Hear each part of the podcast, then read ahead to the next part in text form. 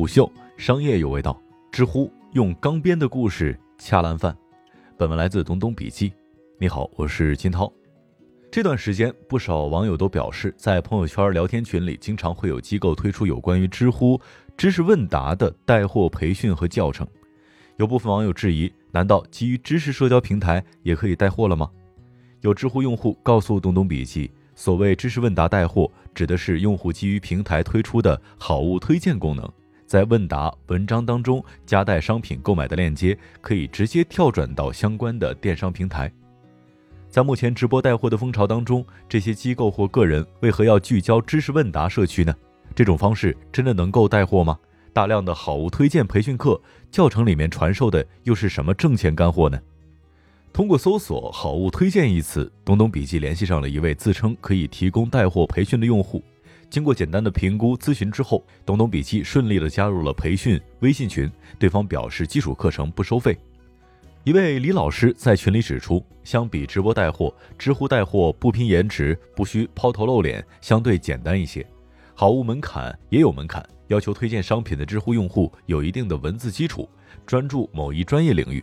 例如，擅长科技领域的极客用户就可以推荐手机数码。李老师指出，学员可以利用平日里面在撰写擅长领域相关文章问答的机会，通过好物推荐功能夹带私货，携带相关的商品链接。目前，好物推荐支持的电商平台有京东、淘宝、美团九旅、拼多多以及知乎自家的部分知识类产品。偶尔有入群的新学员提问。如果不擅长科技领域、生活妙招的用户，是否与推荐商品就无缘了呢？对此，李老师予以否认。他告诉新学员们，只要故事够曲折离奇、引人入胜、引发共鸣，也有机会吸引读者点击商品链接的。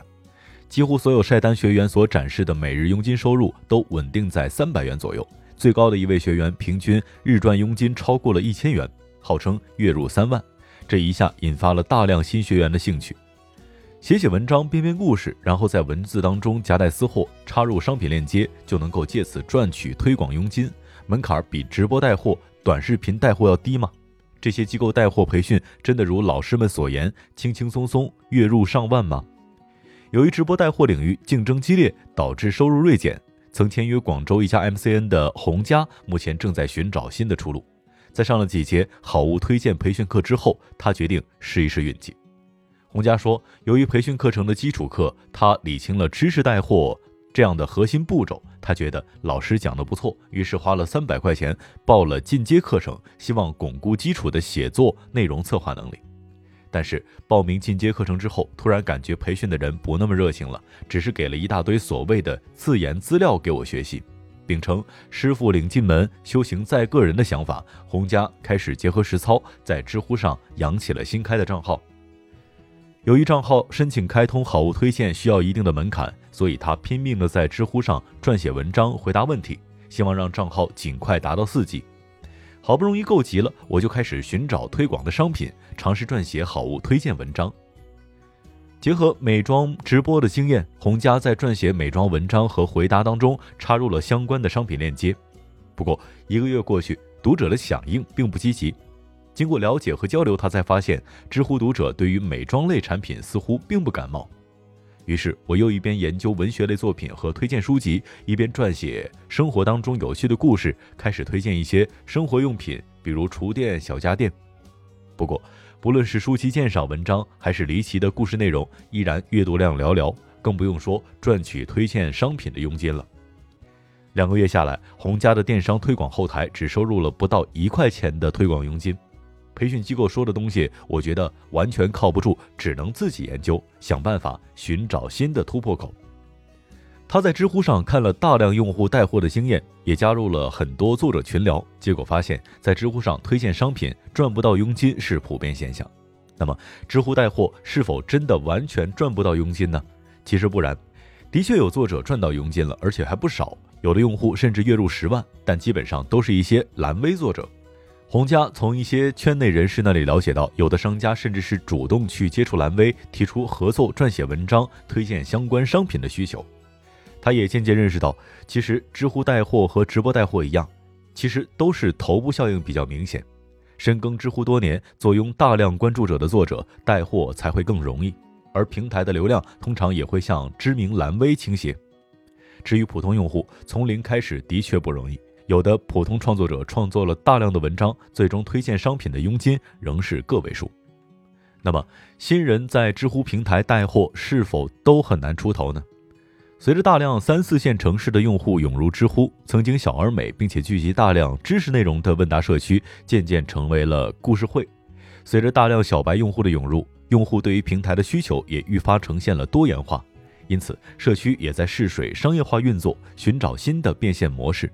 而好物推荐功能推出之后，也经历了几番调整，修改了部分规则。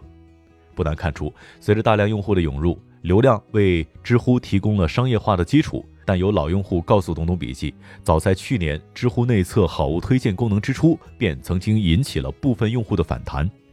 这位创作者强调，知乎用户目前虽然多了不少，但大家依然还是将知乎当作是知识社区，无论是常识还是高端科研。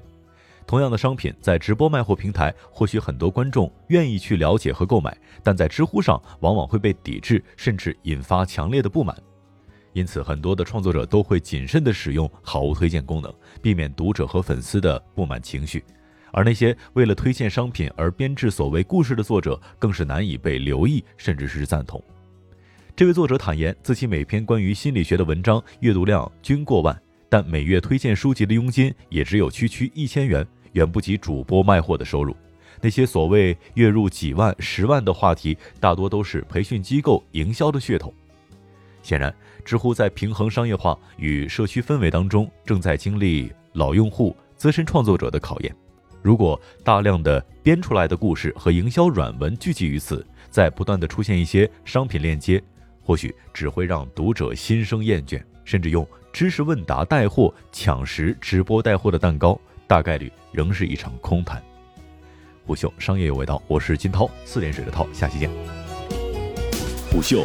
商业有味道。有味道本节目由喜马拉雅、虎嗅网联合制作播出，欢迎下载虎嗅 APP，关注虎嗅公众号，查看音频文字版。